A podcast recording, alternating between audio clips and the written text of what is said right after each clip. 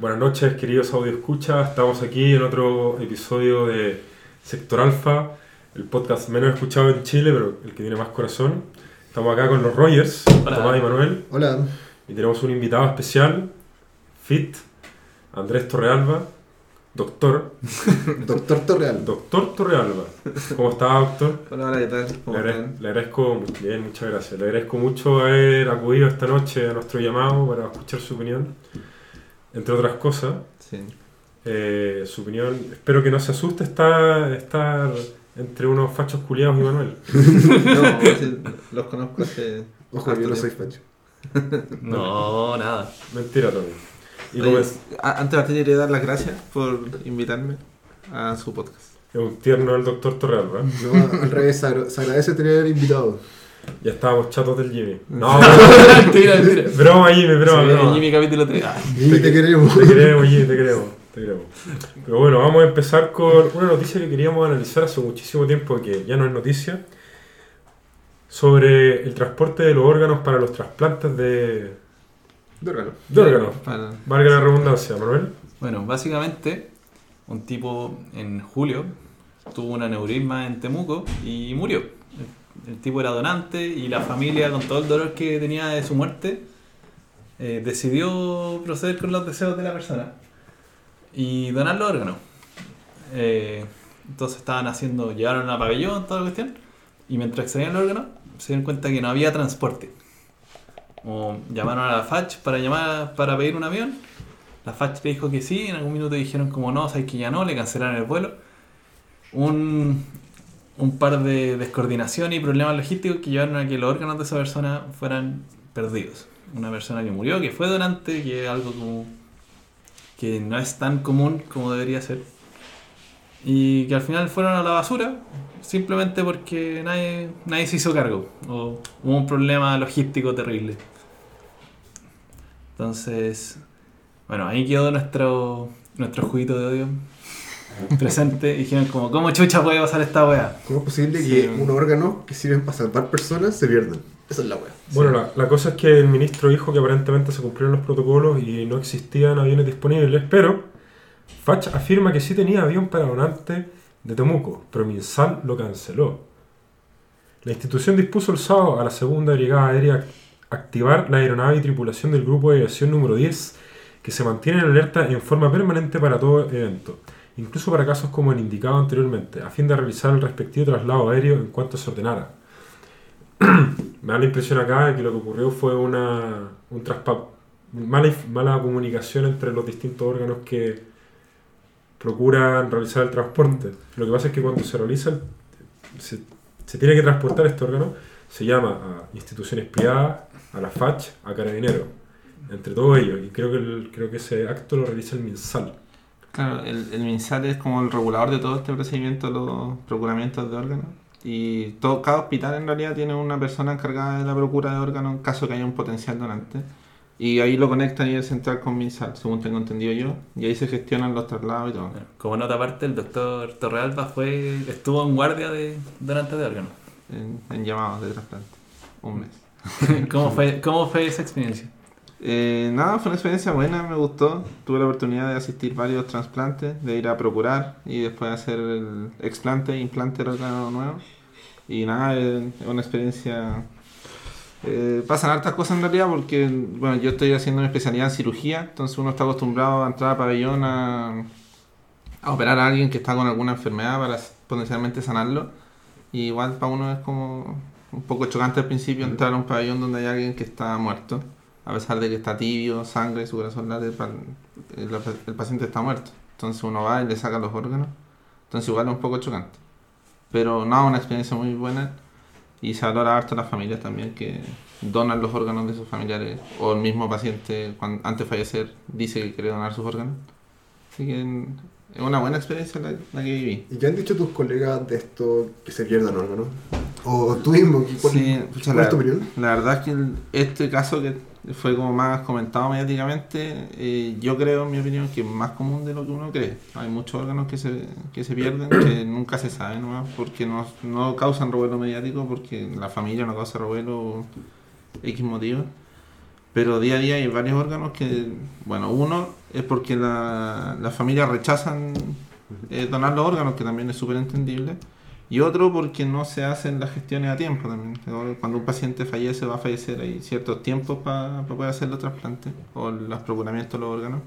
Y no siempre se cumple, a veces no hay gente que pueda ir a procurarlo y el órgano simplemente se...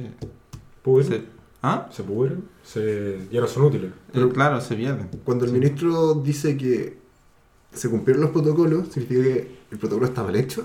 ¿O, o qué, qué pasó ahí? No sé. Hay que rediseñar el protocolo. Yo creo, porque o sea, que siempre hay una respuesta políticamente correcta de que no, el protocolo se cumplió, pero ah, yo creo que no hay forma de saber si efectivamente ese protocolo se cumplió. Es que me parece lógico que el error fue humano, el protocolo se cumplió, el error fue humano, que hay hacer? Pero Sí. como, según la estadística que tiene Manuel, el 7% de lo que no se pierde. ¿Cómo es O sea, posible que fue, una, fue una estadística que tiró el propio Manalich. ¿Cómo es posible que un protocolo diseñado para funcionar, 7% me parece bajo. Tiene un 7% de error. O sea, en una fábrica tú perdías el 7% de los materiales, las Por problemas Esto no es una fábrica. Una empresa se da la chucha. Esto no es una fábrica, weón. Tampoco Ya, pero una son empresa. recursos más sí. críticos que una fábrica. Sí, pero es como que yo se me Pero- muriera el 7% de los pacientes en pabellón. Ah, pero puede pasar. que- Nadie te culparía. No, pero 7. Imagínate que tu vida eh, pe- pende un hilo y necesitas un trasplante, ¿cachai? Y que tenías un 7% de probabilidades de que el órgano no llegue para sanarte. ups, bien. ups, la cagué. No, tengo idea por qué ocurrirá. Pero no, No, sé, pero si, no sé si es alto. No, pero eso quiere decir que es bajo, te sale la guata o Me, me sale la, me suena bajo. Ah. Solo te, digo- te lo digo así desde, desde mi desinformación. Suena bajo, no lo sé. Ya. Es que me decís 7% es como, ah, mira, ah, me, da wea. No, no, pero es que el- la cantidad de donantes que hay es súper baja, entonces perder un 7% de esa poca cantidad de donantes. Ah, claro, eso también es importante. Un Sí. 7% es. De la gente, es- el 7% es por problemas logísticos. 7% de. Claro. Entonces, como, ya, de esa gente súper rara que le permitieron donar, que la familia está de acuerdo y que tuvo una muerte que le la dejó en condiciones de donar, porque, por ejemplo, tiene que tener muerte encefálica, bueno, aquí el doctor me puede corregir si me equivoco, pero no, no puede ser que el weón llegue charqueado y, y se lo vayan a, le vayan a sacar el órgano. Bueno, Como pues que- si dice que 7% es por problemas logísticos, debe haber un, otro porcentaje de pérdidas por otra razón. Claro, eso es algo y como esto ya es el depurado, el depurado, entonces, y la cagan en el avión. existe una cadena de valor, se puede entender así, ¿cierto? Sí. Entonces se puede decir que el sistema Qué frío, pero sí. que el sistema no es robusto o que el sistema presenta muchas fallas o está diseñado para fallar. No, no, no. Es que hay cuestiones como, ponte tú, que el tipo no quiera donar, ya sale de los protocolos. Claro. No, nada No, que- ahí no hay nada que hacer. Sí, pues, y que la familia esté en desacuerdo o no. Nada que hacer. Y que el tipo haya muerto en condiciones que favorecen la donación, tampoco tenéis nada que hacer, ¿cachai? Ojo. Es el paso donde tenía el control y te echáis el 7%. Ojo que el tema del protocolo aplica para conseguir el avión, el transporte, y si el órgano sigue funcionando, y si el paciente sigue necesitándolo. Si no se ha muerto todavía. Son Sí. esas tres variables. En promedio, ¿como ¿cuántas horas dura un órgano? Depende del órgano, depende. Hay unos que son más tiempo dependientes de la isquemia que el tiempo que están sin irrigación sanguínea. Eh, y de hecho, cuando uno va a procurar órganos, se van sacando en orden de los que más sufren con la isquemia. O sea, primero en procurar es corazón y pulmón, que es lo primero que uno saca. Después uno saca el hígado, después se procuran los riñones y finalmente se sacan las córneas o piel o lo que se necesite sacar. Ah, la piel, pura wea así. Claro, que Sí. eso, es que eso duran harto tiempo, se pueden congelar. Y para entender esto, cuando un paciente, o sea, cuando una persona muere, ¿el órgano va al tiro a la persona que necesita o va como un banco de órganos? Es que depende del órgano. Depende del Por ejemplo, el riñón, que puede aguantar harto tiempo con isquemia, hay un banco de riñones. No es un banco que esté en una semana, están un par de horas, pero es un banco de riñones. Y todos los hospitales tienen pacientes listados para recibir un riñón de, del banco de riñón. Entonces, cada vez que se procura un paciente y se sacan los dos riñones, no sé, pues hay uno que está para un paciente designado y el otro va al banco. Ya. Y el banco ve la lista de prioridades, que ahí tienen todo un sistema para hacer un score para ver qué paciente necesita. O sea, hay una compatibilidad también, ¿no? Eh, sí, es que hay unos órganos que son más como susceptibles a rechazarlo y otros que no. Igual todos los pacientes se dan inmunosupresores y todas esas cosas para que se evite. Oiga, doctor, ¿y más o menos el porcentaje de los donantes en Chile? En la población. Eh, es súper bajo.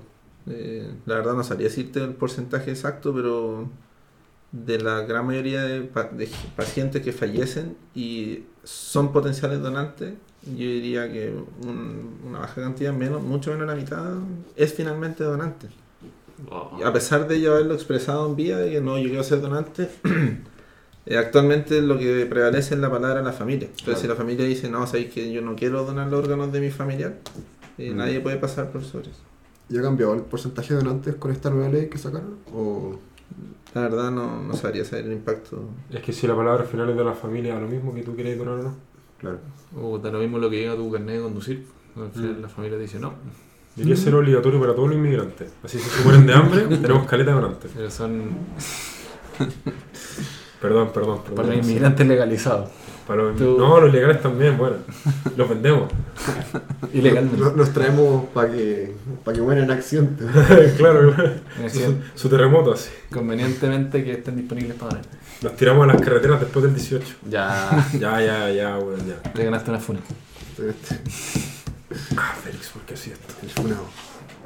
¿Alguien tiene algún otro comentario respecto a esto? O sea, a mí me parece increíble, pero, Pero- no tengo más antecedentes como decir más cosas. en, en tu experiencia, ¿te tocó procurar solo en Santiago o tuviste que viajar? Eh, en Santiago y en regiones, pero cerca de Santiago también. Pero nunca te tocó subirte a un avión.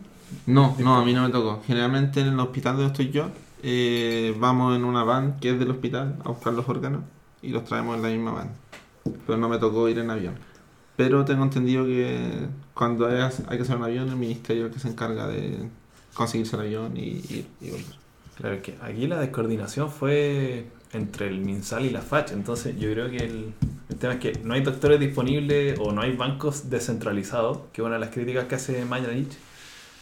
Eh, Pero- o simplemente la logística de la FACH o con el MinSal está mal hecha. Santiago Sí. termina siendo Chile. Pero en ese caso de Temuco, eh, no se perdieron todos los órganos en todo caso. Se procuraron un par de órganos y hubo algunos que eran para pacientes destinados a lugares que no eran Temuco, que eso no, no pudo ir algún equipo a procurarlo y eso sí se perdieron. No sale en la noticia porque. ¿Ah? No sale en la noticia. No, no pues si vende más decir que se perdieron todos los órganos. Claro que se perdió el, el cadáver en el fondo. Sí, pero no, si igual se, se procuraron algunos, no todos, pero sí algunos. Ya, perfecto. O sea que hay también un problema en la centralización que todo está en Santiago. Si alguien en Arica lo necesita, el banco está acá. O sea, Es que yo creo que en Arica no hay un equipo de trasplante de, de hígado. no hay creo- doctores en Arica. Cagaron los ariqueños. Es que no, yo creo que probablemente tienen que viajar a Santiago. O Tacna, chao. Algo así. Lo que sea. Los de Punta Arena, ¿qué hacen, güey? Sí. ¿Mm? Se van a también Le sacan un, un hígado a un lobo marino. así. Un pingüino. a una abeja. Una abeja. Sí, yo la verdad desconozco si hay un equipo de trasplante en, en esos lugares tan extremos. Yo creo que se van a un, a un lugar donde sí hay un equipo de trasplante. Claro que igual me llama la atención, por ejemplo, si los bancos de órganos, existen bancos de órganos que duran horas, que sea centralizado. Como que suena que somos demasiado dependientes de la disponibilidad de los aviones. Es que aparte de la disponibilidad del avión, o sea, bueno, aparte de eso, creo yo que faltan eh, especialistas, que lo han dicho muchas veces, pero no, no es como, oh, llegó el órgano y cualquiera lo puede poner. Eh, Claro. Igual hay que tener alguna expertise y haber, tener estudio en todo eso. Sobre- un paciente en la lista de espera tiene que viajar a Santiago en la mayoría de los casos, ¿no? La verdad, lo desconozco. Yo solamente he visto pacientes que son de Santiago Ah, que están en la lista de espera. Sí. Pero me imagino que los que son de regiones tienen que ir al lugar designado donde les toque más cerca, donde haya un equipo de trasplante. Así que faltan especialistas también. Faltan cirujanos. O sea, O sea, gente de dedicada a todo. trasplante. en realidad. da lo mismo que haya un banco de riñones en, Valdivia si no está el doctor que puede poner el riñón. Pero lentamente esa situación se va subsanando con las universidades privadas y los inmigrantes que son médicos. Por suerte. A poco. Sí. poquito. Pero se viene Santiago, weón. Igual Sí, necesitas sí. como una especialización mayor para y un No, órgano. no todos, no todos vienen a Santiago, sí, pero hay algunos que son, hay algunos especialistas inmigrantes que llegan acá.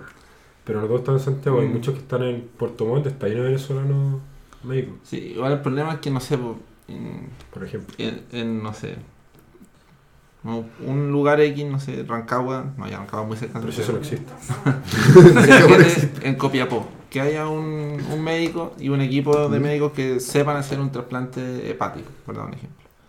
¿Cuántos trasplantes hepáticos se harán efectivamente en Copiapó con gente de Copiapó? Yo creo que es muy bajo. Entonces, probablemente si tú empiezas a decir, oye, acá hay un equipo de gente que eventualmente pudiese llega- llegar a ser un equipo, eh, un trasplante hepático, harán que uno al año. Y si bien uno puede estudiarlo y todo, uno requiere hacer eso constantemente para no perder la expertise. Entonces, por eso yo creo que igual se centraliza un poco el tema de los trasplantes, porque necesitas un equipo que esté constantemente haciendo trasplantes, porque si no, Mm. si tú llegas a fallar en esa cirugía, eh, pierde el paciente. O sea, en realidad pierde a alguien potencialmente que no recibió ese órgano, alguien que sí pudiese haber sido trasplantado exitosamente, y pierde el paciente porque uno le saca su hígado para poner el otro. O sea la baja cantidad de población también afecta.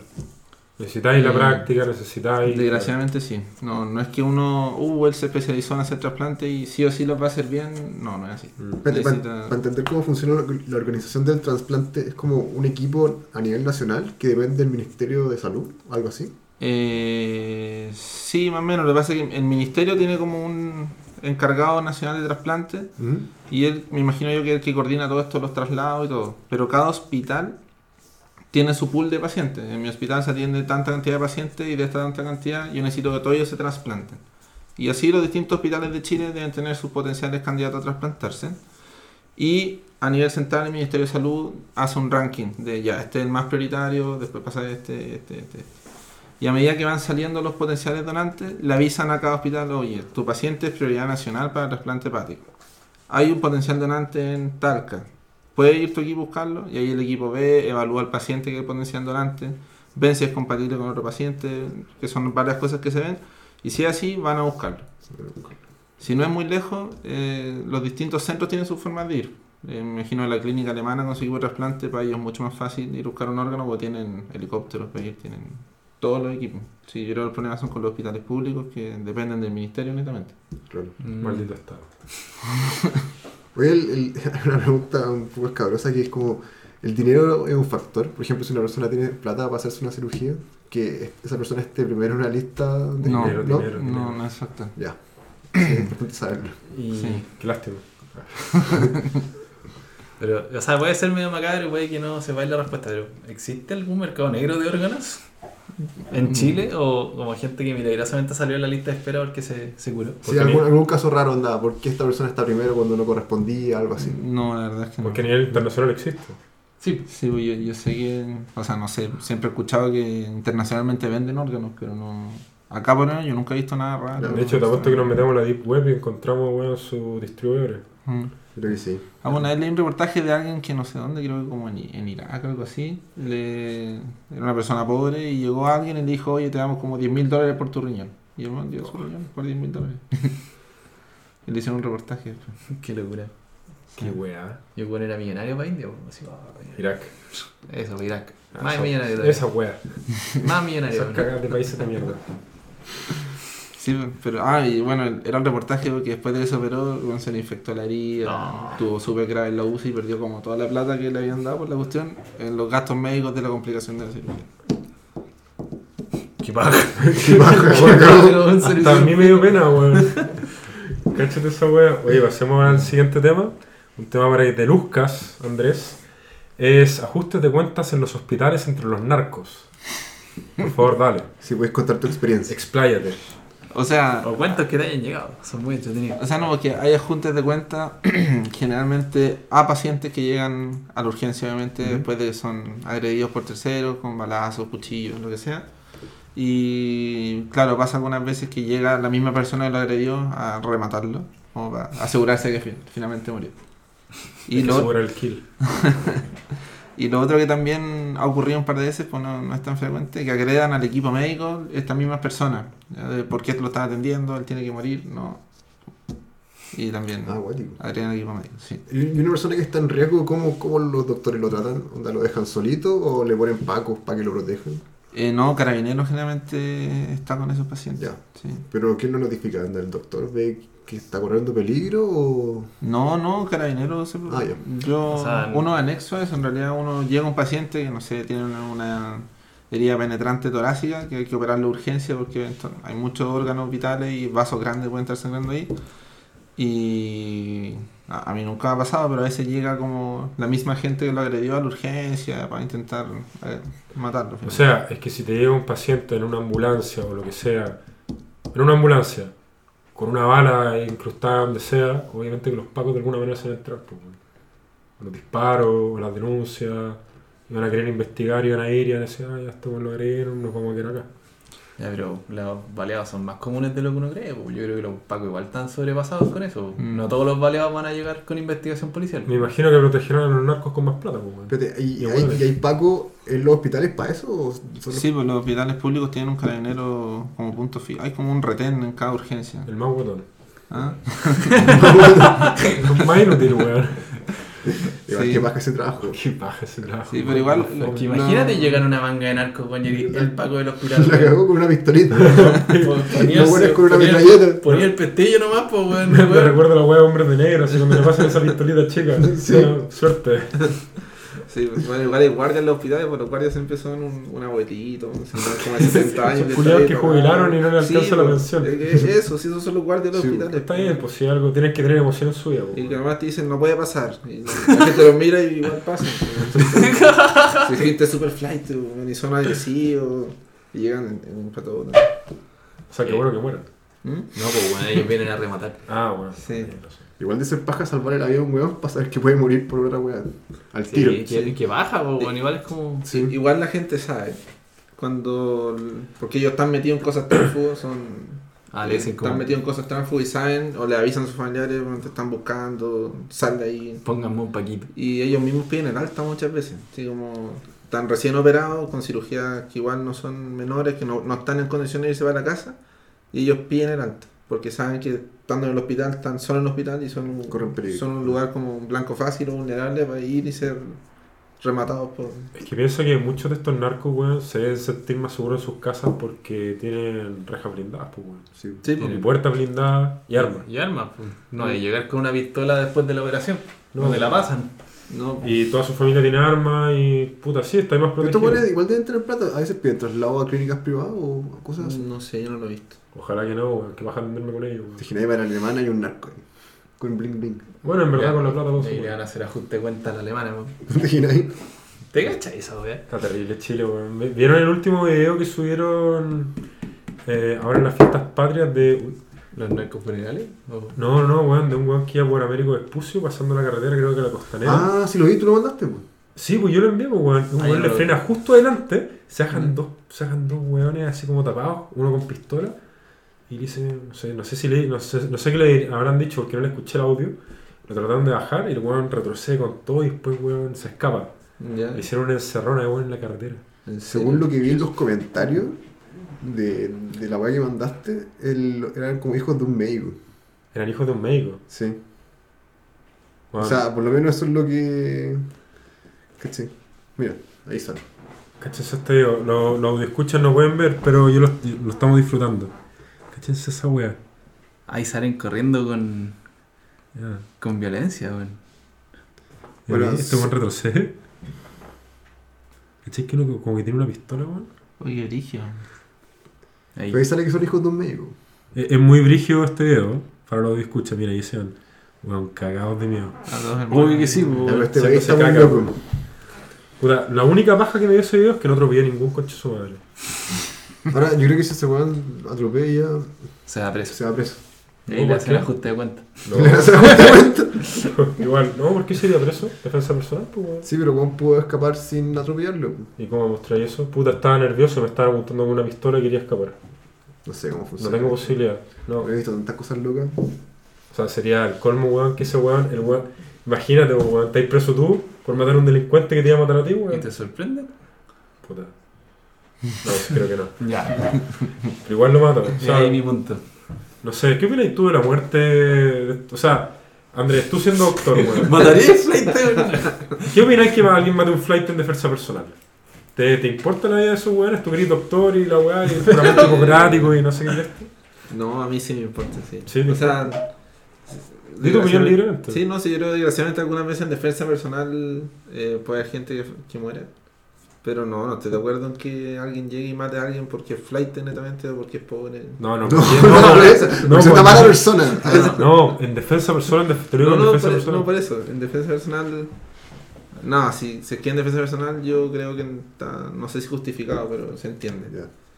Pero si, por ejemplo, en el caso del video que él tuvo la opción de irse sin atropellarlo, eh, yo creo que si tú vas y lo atropellas intencionalmente, que igual lo entiendo, porque bueno, te están apuntando con una pistola, eh, yo creo que no, Tú no lo harías, por lo menos.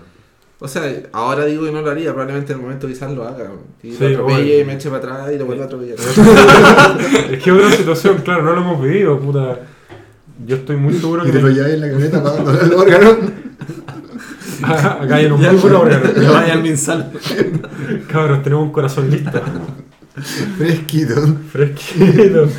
Acá están en Américo Vespucio Norte, weón. Sí. Puta, en mi opinión personal, yo intentaría atropellarlo. Pero soy yo, ¿cachai? Yo soy una excepción, yo creo, weón. Soy muy extremo. Pero sí, está difícil Chile, weón. Sí. Hay muchos narcos, weón, que tienen las rejas blindadas, weón, todas las casas blindadas, weón, viejas culiadas de 70 años que son narcos. No te estoy weando. no son inmigrantes, son chilenos. Todos esos weones que fueron reemplazados por los inmigrantes que vinieron a trabajar, parece que se transformaron en narcos. Más rentable. Quieren Más trabajo. rentable. No sé dónde se habrán ido. Quita trabajo. ¿Cuál es el siguiente tema que teníamos en la palestra? Eutanasia. Eutanasia. La eutanasia. Aprovechando al doctor. Aprovechando Ah, doctor. pero tenemos dos puntos de vista. pues, El legal. Ah, cierto, tenemos un abogado. Oh, qué paja. Tenemos un abogado experto en esta materia. No, No. no es experto, en No cacho nada de la eutanasia. Pero pasó derecho, algo tiene Pero que pasó ser. derecho. Puta, no puse atención a la eutanasia, me van a El, importar. el bien morir. Y tenemos un doctor. Así que, bueno, ustedes dos acá pueden lucirse. Parte Ya, no, parte tú, Andrés, por favor. Yo tengo que todavía recordar las weas que, que, que estudié. Mientras Tata lee Wikipedia. No voy a leer ni una wea. Chuta, no sé qué. Yo puedo dar mi opinión sobre la eutanasia, yo, yo estoy en contra. Ahora, ¿qué, qué es la eutanasia? Bueno, la eutanasia se define etimológicamente como el buen morir. Ay, buen latero, hombre. Ya vale. No, ¿Y vale. qué es el buen morir? broma, broma, broma. ¿Eso como que Ah. la dignidad del paciente igual es importante para ti o es más importante salvar la vida? ¿no? No, no, obviamente eh, hay cosas que son, no sé si similares, pero la gente las puede confundir, que no son eutanasia, pero uno sí lo hace, como por ejemplo la limitación del esfuerzo terapéutico. Si tenía una pers- un paciente que, no sé, tiene 90 años, tiene muchas comorbilidades, el problema del corazón, el riñón, los pulmones, etcétera Llega con una infección súper grave, eh, que va a requerir que esté en la UCI, probablemente va a estar dos meses en la UCI y finalmente termine falleciendo igual habiendo estado dos meses sufriendo en la UCI o en un coma inducido, con la familia súper preocupada. Eh, ahí uno habla con la familia y plantea algo que se llama la limitación del esfuerzo terapéutico, que no es la eutanasia, que la eutanasia es cuando tú haces alguna acción para que la, paciente, para que la persona fallezca. Claro. Acá es limitar los esfuerzos. En el fondo el paciente no va a sentir dolor, se va a recibir como lo mínimo necesario para estar bien, pero no se va a escalar en mayores terapias. Por ejemplo, si tiene un colon que está infartado por una infección, eh, no lo vamos a operar por eso. ¿cachai? Y finalmente va a fallecer por su enfermedad colon, pero no es que nosotros estemos haciendo algo para que él muera. Estamos dejando de hacer cosas porque ya es un ensañamiento terapéutico con el paciente. De hecho, legalmente lo definiste muy bien porque la eutanasia implica un acto positivo, un hacer. Mm. Matar directamente a la persona. O Sí. como queráis ponerle. ¿Y dejar de dar de comer eutanasia? No. Es que es distinto. Pero dejar de dar de comer. Dejar de dar de comer. O sea, le dejáis, le cortáis el agua y la comida a esa persona hasta que se Claro, no muera. está diciendo nada, pero si está haciendo algo. No, es que directamente se lo vaya a matar, pues. Lo estáis matando. O sea, tú sabías en el otro caso que también estáis evitando. No, porque es un paciente enfermo que yo estoy diciendo. Claro, pero que- no, un paciente enfermo que tú decís ya, este hombre va a sufrir 10 meses, pero le dejáis de dar agua y comida. No, porque Eso no, es que no son el caso de 10 meses. Hay gente que tú sabes que va a fallecer en el corto plazo. No, pero eh, eh, ¿es viable dejar de darle agua y comida? Como, ¿Eso pasa? No, pues siempre, le- Ah, sí. por- siempre mantenemos a los pacientes hidratados con suero cuando están con limitación del esfuerzo. Eh, se les pasa morfina subcutánea intravenosa también para que no sientan dolor. Eh, también sienten un poco de apremio respiratorio. y también la morfina lo ayuda con eso. Es que si directamente les dejáis dar el suelo, directamente los matáis, pues. bueno. Si eso vive. Sí. Entonces sí sería eutanasia. Eh, por Según lo que ejemplo, entiendo, ya, según lo que dado recuerdo. eso, como imagínate, decidí entubar a un paciente porque la familia te lo pidió y plan. después se echan para atrás. ¿Desentubarlo sería eutanasia? ¿O sería Eh, no, que- limitar el ensañamiento? No, porque tú no puedes extubar a un paciente que no va a poder estar sin el ventilador. Eso no se puede hacer. Eso, o sea, sería eutanasia. Sí, sería eutanasia. Sí, no, pues eso no se hace, de hecho. Estáis realizando un acto positivo, quitarle el tubo y se va a morir. Que su resultado va a ser la muerte. En el otro es un acto, comillas, es un acto negativo, no estás haciendo algo. Mm. No le estás dando un... Puta, es un poco difícil de explicar y no tengo la materia en mis manos, pero eh, creo que se entiende. No le estás dando el tratamiento. Claro. No lo estás matando directamente, la enfermedad lo va a matar. Deja el curso natural de la enfermedad. Sí. Eso es lo que hace. Ya. Pero no es que tú hagas algo para que él fallezca. ¿Y en tu opinión debería ser legal la, ¿La eutanasia? Sí. Eh, chuta, no, es una buena pregunta. No, no sé la respuesta. Yo creo que en mi parte uno está un poco influenciado por los temas de mis creencias religiosas. Que es un tema difícil, weón. Sí, es que por lo menos yo no estoy de acuerdo con la eutanasia. Creo que si bien cada uno es libre de hacer sus cosas, en realidad no sé. Si alguien quiere morir antes y alguien está dispuesto a hacerlo, yo creo que si tiene una correcta evaluación y está dentro de sus cabales para tomar esa decisión, creo que yo no soy quien para poder negarle esa opción. Yo no lo haría, pero creo que... Que se lo voy a tener que encontrar una persona que libremente se ofrezca a decir ya yo lo mato. Claro. Claro, pero- Igual debe ser difícil. O sea, Creo. o sea, es un Creo. tema delicado. sí, Creo que debe ser Es como este tema del aborto, porque muchos doctores que generan una objeción de conciencia y no hacen aborto. ¿Mm? Sí. Incluso en los casos que, que el Congreso dijo que sí podía haber. O sea, es parte de su libertad, no podéis Claro. cortarle. Bueno, el Congreso lo trata de hacer, pero no es correcto cortarle la libertad a las personas y decir que sí tenéis que realizar esto o no podéis realizar esto. Opinión mía. Mm.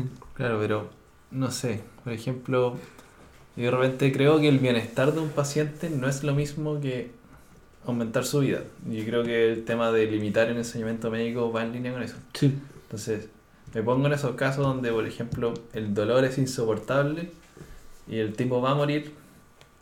Tú le podrías inducir un paro o a través de morfina decir como ya, te weón, la morfina lo va a matar más rápido, pero... O sea, obvio. Que por ejemplo, un dolor insoportable en el abdomen que lo va a terminar matando porque no sé, pues tiene reventado el intestino. No, pero Podéis es dar- que- inducir la coma para que se muera dormido en un paro, una wea así. O... No, porque, por ejemplo, ese caso, el, si alguien tiene una perforación intestinal, probablemente va a fallecer dentro de pocas horas o un día o dos máximo por la sepsis que se produce. Pero en ese intertanto, uno no deja al paciente ahí tirado en la cama con dolor. Ahí lo que uno hace es darle un bien morir. El- no, no es una eutanasia, pero sí les da todas las cosas de paliación del dolor, por ejemplo, que es ahí donde se usa la morfina. Se les deja hidratación para que tienen que recibir algo de suero. Se les da oxígeno en caso de que lo requieran para que no sientan apremio respiratorio ni ahogo. Y claro, finalmente la morfina los deja un poco más tranquilos, duermen y fallecen acompañados de su familia finalmente. O sea, tenéis dos opciones. Lo mantenís vivo un poco más de tiempo con pero que viva relativamente, que, que muera relativamente tranquilo o lo matáis de una. Esas son tus dos opciones que tratáis de decir, ¿o ¿no? Algo así.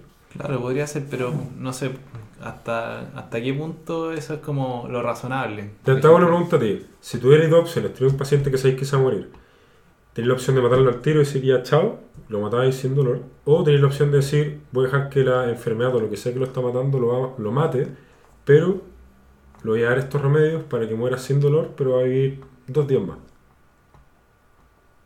Y quizás, quizás esté con su familia o juegue cartas, weón, no sé.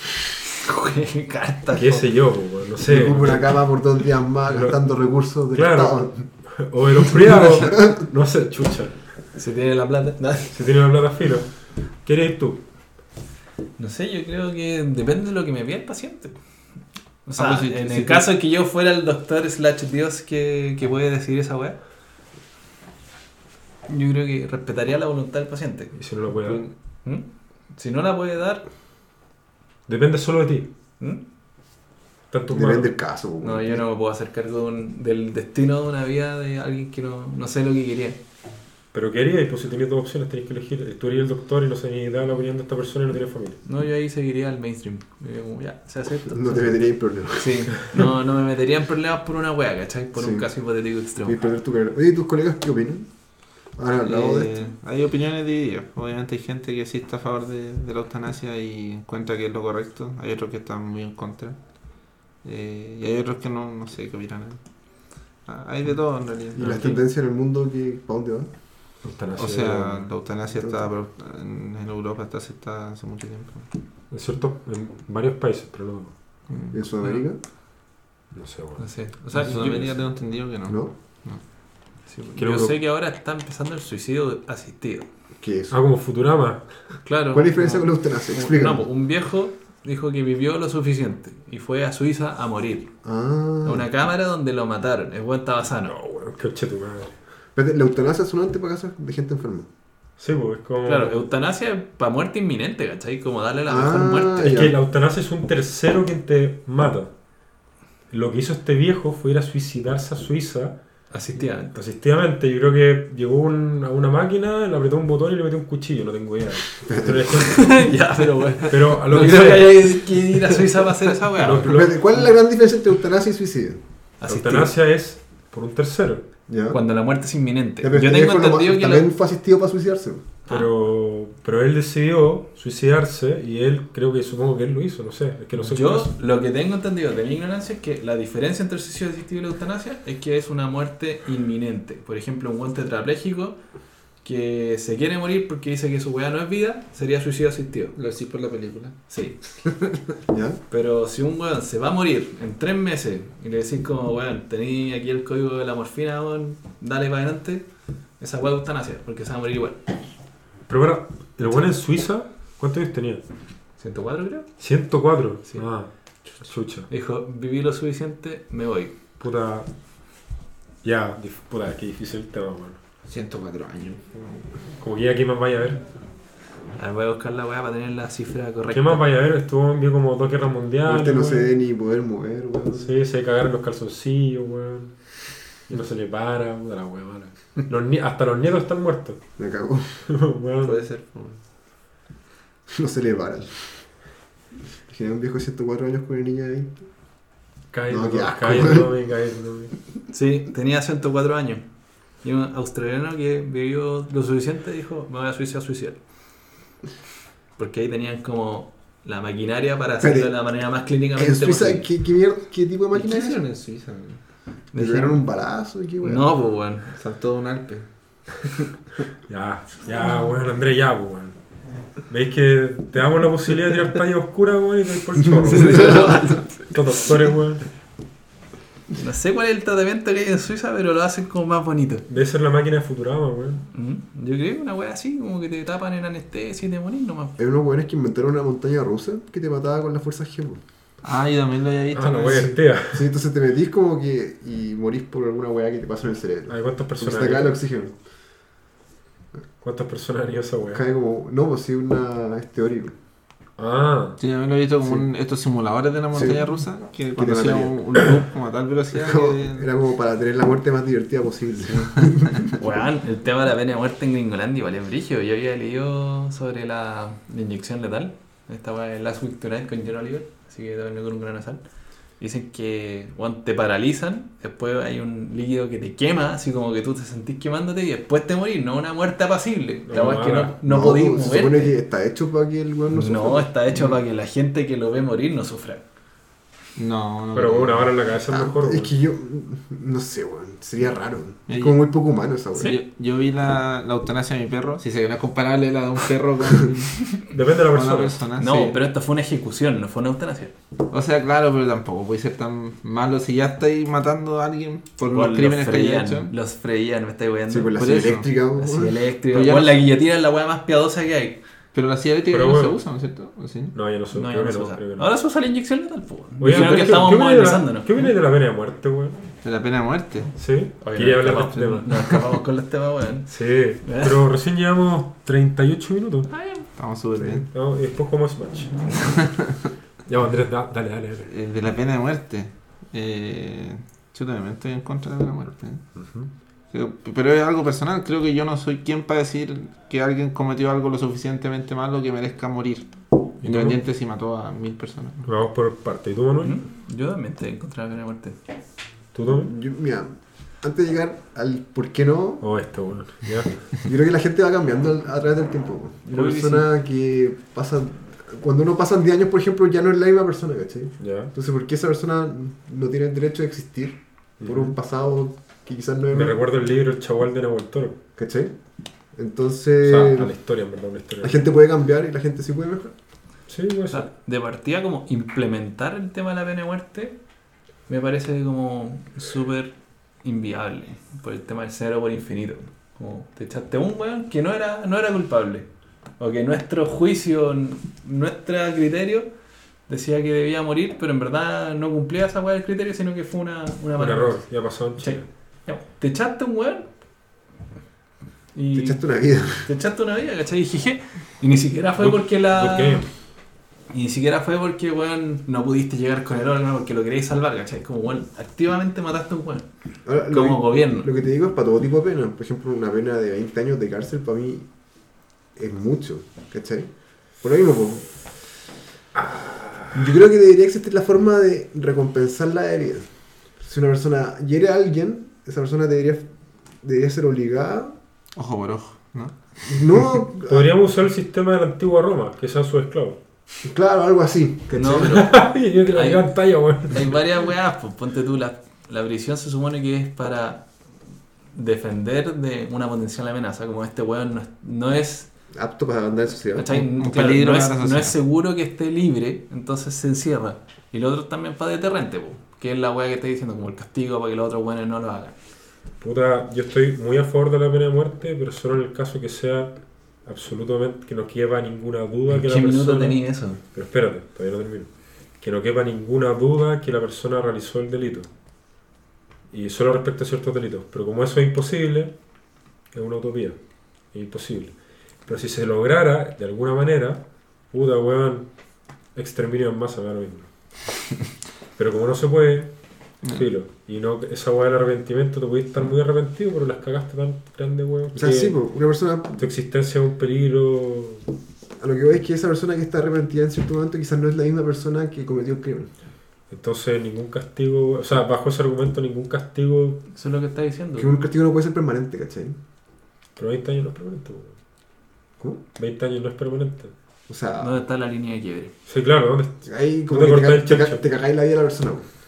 ¿Cachai? A eso voy. Mm.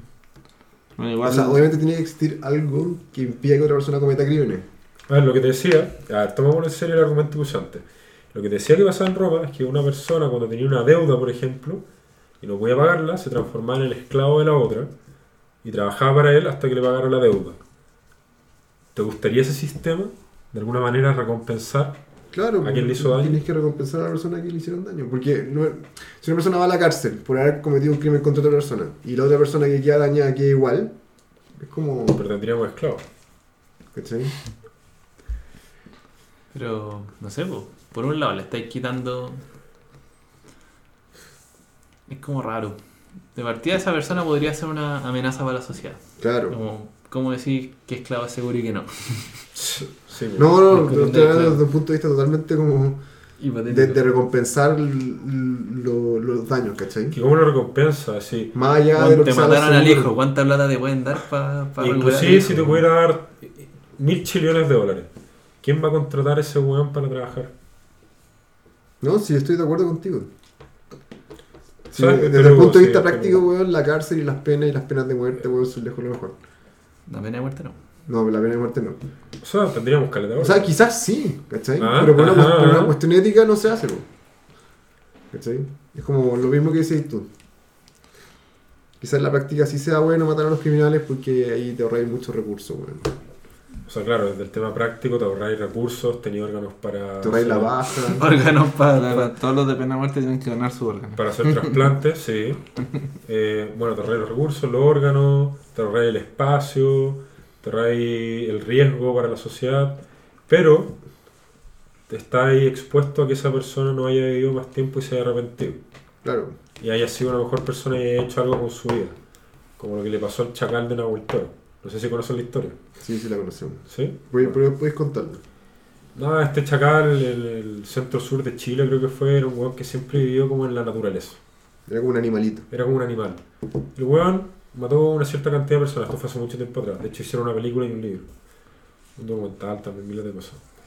Y este weón le dieron la pena de muerte, pero mientras tanto, todo el juicio, todo el tema, lo metieron a la cárcel y de alguna manera aprendió a leer. Y el weón aprendió a leer, empezó a leer, etcétera, le enseñaron cosas, y de repente el weón dice, como que se transforma en un ser humano. Y el weón dice, ¿sabes que me arrepiento? Eh, no me he dado cuenta lo, el daño que le he hecho a la sociedad. Igual lo mataron al weón, pero ¿En qué año fue esto? puta, como en los 30, 50, no sé, por ahí. No habíamos nacido. Una historia una película. Eh, de hecho, una película parece que es muy buena, que no he visto y parece que la debería ver. Voy a buscarlo. Pero sí, se supone que el arrepentimiento existe en todos nosotros. Excepto Sí, Judas, Pero, pero. ¿pod- ¿podéis decir que ese weón, el que fue educado, es la misma persona que era animalito? No, eran dos personas totalmente distintas. ¿Cachai? Entonces, Uno adquirió conciencia. entonces el- la persona que murió después pagó por los crímenes de otro. O sea, así como otro. Hay una, hay una mm, tercera función de las prisiones teórica que se supone que es reformar. Teórica. Pero esa va está más olvidada que la chucha. Sí, imposible reformarse tanto los buenos así nada. O sea, es que. Ya, pero, pero esa es la wea, pues tú estás diciendo como Es esta persona va a cambiar, podéis incentivar a que el cambio sea positivo. Hagamos que las cárceles de reformen. Ahora, ¿por qué el resto, eh, también hay otro tema, ¿por qué el resto de la sociedad va a tener que hacerse cargo de un weón que entre comillas es malo? Porque Liberal como sociedad le conviene, pues, ¿cachai? ¿Cachai? Y estáis bajo el supuesto de que la sociedad creó un hueón malo Ya, pero para eso. y la sociedad tiene que corregir al hueón Pero malo. para eso a la sociedad también le conviene tener órganos gratis y menos gastar menos recursos. Sí, yo creo que podríamos como sociedad pensar qué es lo que nos conviene más. Y que haya un debate. ¿Órgano gratis o menos delincuente? Y asado, quizás canibalismo, güey. Ajá. Ajá. Alimentamos a los niños del Senado. El doctor Terral. Quizás los niños del Sename son cuentas su órgano. Ya, ya, ya, ya, ya, ya. paremos. Gente como un criadero. Sería- chanchitos ahí. un chanchito, como el Neverland. Mucha madre. Pero si el Sename es como un aborto después de los nueve meses, pues bueno. Solo que lo hace sufrir más. Aborto, aborto postparto. Te dijimos que había mucho humor negro acá. Sí. No sé si habéis cachado. Me di cuenta, me di cuenta. De momento está espantado el doctor Torrealba. No creo que le muestre esto a su mamá. Mira, No. mamá hizo un podcast. Hice un Oh, podcast. por Dios. por Dios. Dios mío. ¿Tenemos otro tema en palestra? Yo creo que podríamos dejarlo por- hasta aquí por hoy. Sí, Porque es muy tarde. Hay Ya, hay cierre del podcast. Bueno, le agradecemos de nuevo al doctor Torrealba de habernos acompañado esta agradable noche. Gracias a ustedes por invitarme, lo pasé muy bien. Se nota. Bueno, yo también me lo pasé bien. Sí, estuvo, estuvo ameno. Estuvo muy ameno. Estuvo muy ameno. Estuvo muy ameno. Así que le agradecemos por escucharnos, nuestros queridos escuchas y sigan en sintonía. Adiós. Vamos a tratar de tener in- nuevos invitados y ojalá tener un invitado mujer para la próxima. Eso, Eso. Adiós. Adiós. inviten mujeres.